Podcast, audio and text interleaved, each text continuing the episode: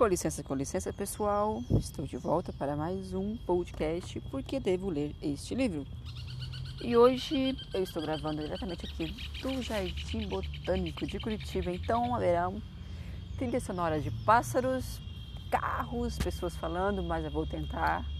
Se não ficar muito bom, eu não vou publicar esse áudio, mas espero que fique. Esse episódio de hoje é o terceiro que eu fiz, não ficou legal, eu tirei, então ficou meio que quebrado. Primeiro, segundo, quarto, quinto e terceiro ficou fora. E este terceiro episódio, por que devo ler este livro, eu trago até vocês hoje uma autora americana que eu conheci esse ano, né, que eu acabei de ler o livro dela e fiquei maravilhada, assim, que é Maya Angelou, por Eu Sei Porque o Pássaro Canta na Gaiola. É um livro que quando eu acabei de lê-lo eu fiquei órfão, perguntando-me, cadê a Maia? Cadê o irmão dela? Cadê a avó dela? Cadê a mãe? Porque você emerge na história assim de uma forma que fica difícil você voltar à tona. E nesse livro, que é uma série de autobiografias que a Maia faz sobre a sua vida, ela vai falar sobre a sua infância. Aqui ela vai particularizar nesse livro que tem que terá uma, uma sequência de o coração de uma mulher. Nesse o coração de uma mulher, ela vai falar mais sobre a relação dela com a mãe. E nesse que eu vou falar agora, que eu estou falando com vocês, eu sei porque o pássaro canta na gaiola vai pegar mais a infância dela, quando os pais se separaram, ela e o irmão foram morar com a avó e o tio no sul dos Estados Unidos, onde a segregação racial é bem forte. Era, mas ainda continua também hoje com os tons mais a menos. Então, no sul dos Estados Unidos, é, naquela época, a segregação racial era bem mais forte. Aqui a Maia ela vai relatar como que foi a sua infância, a sua vivência no sul com a avó, uma avó muito matriarcal. Essa é a palavra que eu uso para é, adjetivar a avó da Maya Angelou. É, uma avó que muito, muito religiosa, ela muito uma leitora da Bíblia constante, ela muito autoritária, não autoritária de mandar, mas aquela, aquele matriarcal assim de reger a família, de dar ordens do certinho, senão apanhava. A Maia conta que ela apanhou bastante da avó. A gente vê assim um carinho muito grande que ela tem pela avó, que ela tinha, né, pela avó. Ambas já faleceram. A Maia faleceu. A Maia Angelou faleceu em 2014. Então assim que ela cresceu, que ela evoluiu, que ela floresceu muito com essa avó com essa vivência, com essa com aquela com aquela contextualização do sul, aquele racismo, alguns atos de, de violências raciais que o irmão vivenciou, que a Maia, ao ouvir esses relatos, também ficou bem dramatizada. E esse livro assim, é um livro que eu indico muito. É, o preço dele está bem acessível na Amazon, achei ele por R$ 29,90, mas sempre tem que levar em conta o frete, né, que tem o frete desses livros, que às vezes acaba encarecendo mais o livro.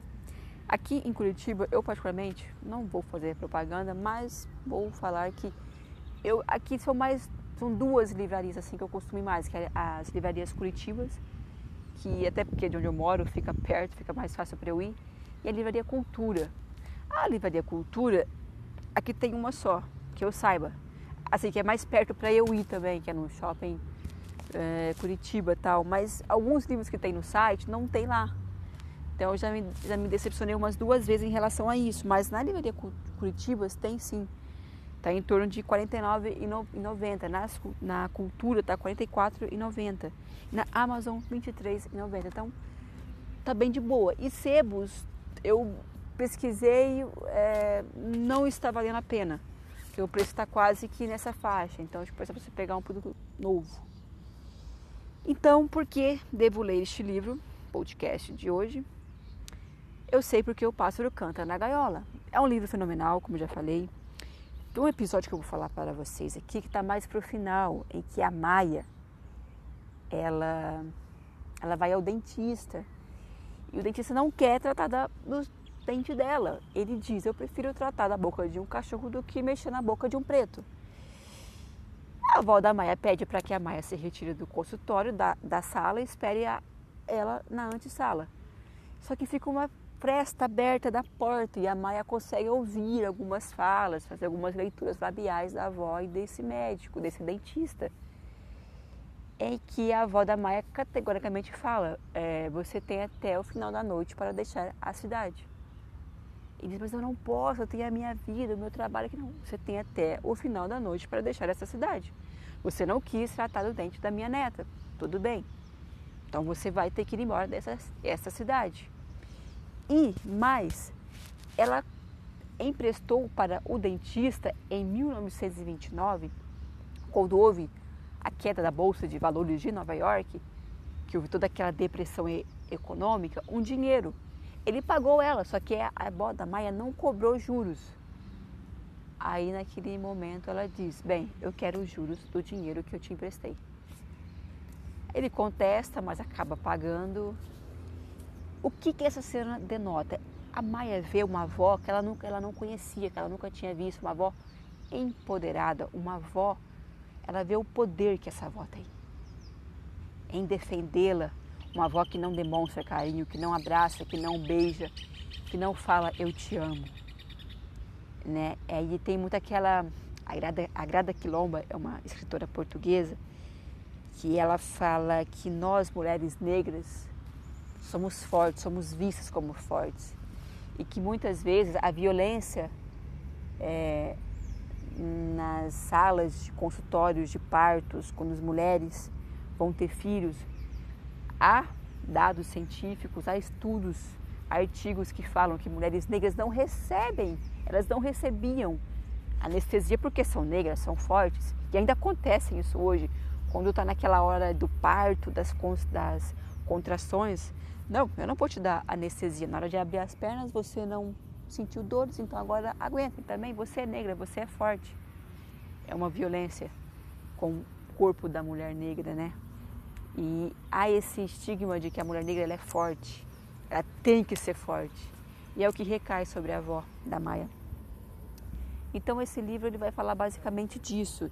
E depois vai falar também que a Maia, nesse tempo, ela vai ficar um tempo com a mãe é, no norte, e onde ela sofre um abuso de um companheiro que a mãe vivia. E a Maia, ela relata que no momento desse ato, desse abuso, ela faz uma analogia, ela faz uma citação da Bíblia que diz, não sei se eu vou me lembrar é, fielmente, mas diz assim que é mais fácil um camelo passar pela agulha, pelo buraco de uma agulha, do que um rico entrar no reino de Deus, não é? Ela disse que ela sentiu o que é um camelo passar pelo buraco de uma agulha quando o pênis de um homem negro introduzia na sua vagina, uma vagina de uma menina de oito anos. Isso é forte, isso machuca, mas isso é a leitura de Maya Angelou. Eu sei porque o pássaro canta na gaiola. Então, um atraso, peço desculpas, o terceiro episódio, porque eu devo ler este livro com Maya Angelou esse livro eu sei porque o pássaro canta na gaiola. Recomendo muito, é uma leitura, é um livro de 300, 331 páginas, mas que flui muito bem, muito, sabe, muito livremente, muito gostosa, como, como eu disse. Você emerge na história e fica sendo ali um observador, um acompanhante, um, um personagem é, que vai acompanhando todo o desenvolver da história do enredo. É muito bom, é muito gostoso ler esse livro. Machuca, tem um pouquinho de uh, cólera, de raiva, de indignação. Eu recomendo a vocês, tá bom? Uma boa vida, se cuidem. Até a próxima.